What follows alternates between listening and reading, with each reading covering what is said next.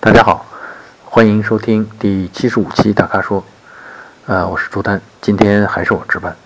首先，我们来回答我们的粉丝天行者的问题。呃，他的需求是在二十五万到三十万的这个预算之内，如何选择豪华品牌的入门 B 级车？啊，他目前呢有一辆东风本田思域1.8自吸，啊，主要是给老婆上下班用，每天也就是二十公里左右。呃，偶尔呢也会开一点长途啊，或者呢带家人出去走走。他的需求呢是想换一辆车，主要考虑安全性、舒适性、性价比。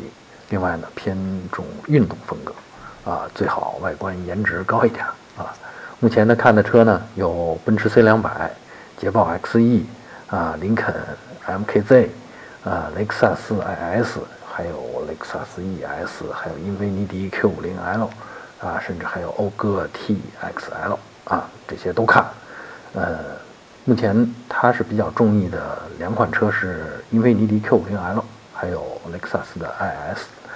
呃，正在这两款车当中纠结。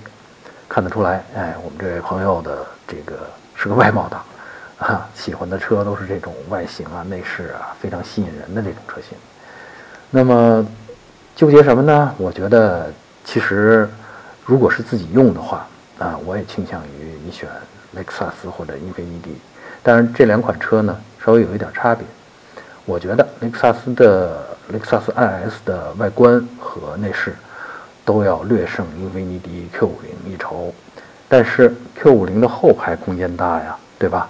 你要是带家人出去走走的话，哎，这个 Q50L 可能就更合适一点。呃，还有呢，就是你跟我说。纠结这两台后驱车的后排地板上都有一个不小的凸起，对啊，人家是后驱嘛，要有传动轴啊。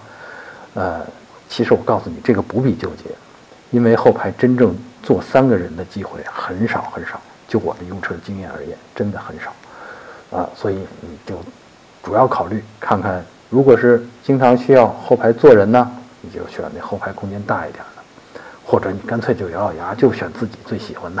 啊，我猜应该是雷克萨斯 IS，啊，另外你还在问，就是雷诺新的塔利斯曼什么时候能在能够在国内上市？啊，看得出来，你确实是个外贸党。塔利斯曼好漂亮，对吧？新的那一款，但是从我们现在的得到的风声来看呢，嗯，近期之内确实没有这个要引入国内的这个计划，恐怕大家还得再等等，好吧？接下来再来回答我们的粉丝林大掌柜的问题，嗯，他是想换车了啊，因为现在开的呢是十四年前买的雪佛兰开拓者3.0手动挡，一直非常不舍，但是呢，因为毕竟年头长了嘛，现在可能年检呐、排放啊都成了问题了，那就准备打算报废，啊，想换辆柴油车。啊，要动力好的。那他提到了这个五十铃的 MUX 3.0手动，还有福特的撼路者柴油版，还有江铃驭胜 S350 啊，都是江铃的车啊。但就这三款车，他已经有点花眼了啊，求我们指点。另外还特别说明，啊，不用考虑价格，五十万以下都行。好好宽的预算啊，呃，或者呢问有更好的车型啊，请我们推荐啊。怎么说呢？呃，首先我非常呃理解他的心情。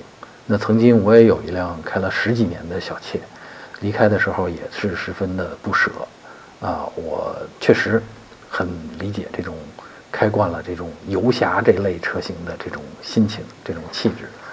呃，在你提到的这三款车当中呢，呃，我觉得我比较倾向于选择福特的撼路者柴油版，呃。因为这是一个比较新的车型，那 SUV 这类车型呢，其实很多东西是实验出来的，尤其是对强度的要求是要不停的实验、不停的改进。那撼路者这款车型呢，是福特公司呃对亚太市场推出的，其实在北美市场也有，叫 Ranger，啊，整个这个车身呢采用非承载式的结构，也就是说有很结实的大梁在车身的底部。所以它的这个呃结实抗造的能力，啊，我觉得应该是最强的。呃，另外五十铃的那款 MUX 其实呃也是新近推出的，但五十铃这个品牌呢，相对福特而言呢就比较小众了。那在中国的这个保有量还有这个产量啊，那相比福特来说呢都要小一些。呃，但是呢，它的这个吸引力呢是在于它的三点零柴油机，呃，有自动版，就是配合自动箱的自动变速箱的版本，而撼路者呢，那只有手动版。那我不知道你开车的这个习惯，那一直你开的都是手动，那也可能觉得那手动没什么问题，对吧？呃，柴油车的转速范围，就柴油发动机的转速范围，没有汽油发动机那么宽泛，所以。当你有强大动力的时候，呃，提速确实比较快，但同时要求你的手脚要快，因为转速没有那么宽泛嘛，就要求你勤换挡、勤加档、勤减档啊，这样才有比较好的这个动力表现，啊，所以呃，你说的这个不考虑价格，我查了一下，两款车大概都是三十万左右啊，呃，我还是比较倾向于选择福特的撼路者。啊，最后我们来回答粉丝彤彤的提问。呃，说实话，我是被他的问题吸引进来的。呃，他的问题是五十万预算的 SUV 怎么选？啊，说实话，我觉得五十万预算你基本上可以随便选了。然后我仔细看了看他的问题描述，发现他基本上也是在处在随便选的状态当当中，而且已经挑花眼了。比如说，他关注了奔驰的 GLC。奥迪的 Q3、Q5，宝马的 X3，呃，路虎的极光，发现神行，雷克萨斯的 NX、RX，吉普的自由光，福特的锐界，起亚的索兰托，斯巴鲁的森林人，等等等等，这些车他都关注过。也就是说，五十万之内的车他基本上都搂了一遍。但是呢，发现长期泡论坛，被一些各种各样的评价搞得头昏眼花，不知所措。比如啊，有说锐界断轴的问题。有说路虎减配的问题，有说 Q 三、Q 五马上就要换代了啊，还有关于日系车的这种什么动力啊、配置啊，这这些东等等等等，确实有点晕了。嗯，要问我的话啊，对，当然我也是参考了他的这个用车环境，比如说他是说在贵州遵义啊，多山地盘山路，气候呢又多雨潮湿，路面还有积水湿滑。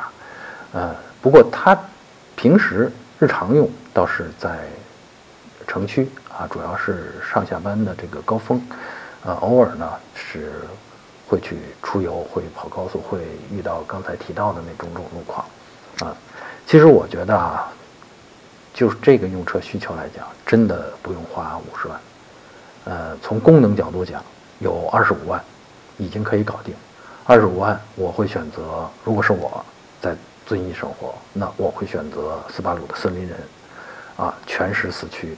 车又轻，呃，本身车系斯巴鲁的其实各个车系都是针对冰雪路面设计的，呃，我觉得现在这个气候的变化，像贵州啊，像湖南啊这些地方，经常可能到了冬天，春节前后会出现这种冻雨，那冰冻的地面，所以你有一个呃很过硬的四驱本领，像斯巴鲁这样的，那还是很管用的啊。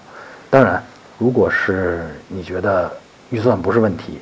那还可以再多花十几万的话，那我觉得多花的那十几万，咱们就追求一个面子呗，对吧？那就是豪华品牌。那在那些豪华品牌里边呢，那我比较欣赏的呢是奔驰的 GLC，啊，那发动机、变速箱，还有整个的车身的呃技术方方面面嘛，还有安全配置都非常完善。啊，典型的我印象当中典型的这个 GLC 的价格应该在四十万上下或者四十万出头。啊，这距离你五十万的预算，那还有不少的余量，对吧？所以呢，我觉得，啊，要面子的话，你可以去选奔驰 GLC，啊，要注重实用的话，哎，你就选斯巴鲁森林人，真的就已经足够用，好吧？好，以上就是时因为时间问题，咱们就说到这里。那欢迎大家继续在微社区中提问。那如果您想了解更多的汽车资讯和导购信息，那就持续关注我们的微信公众号和车评网。我们下期节目再见。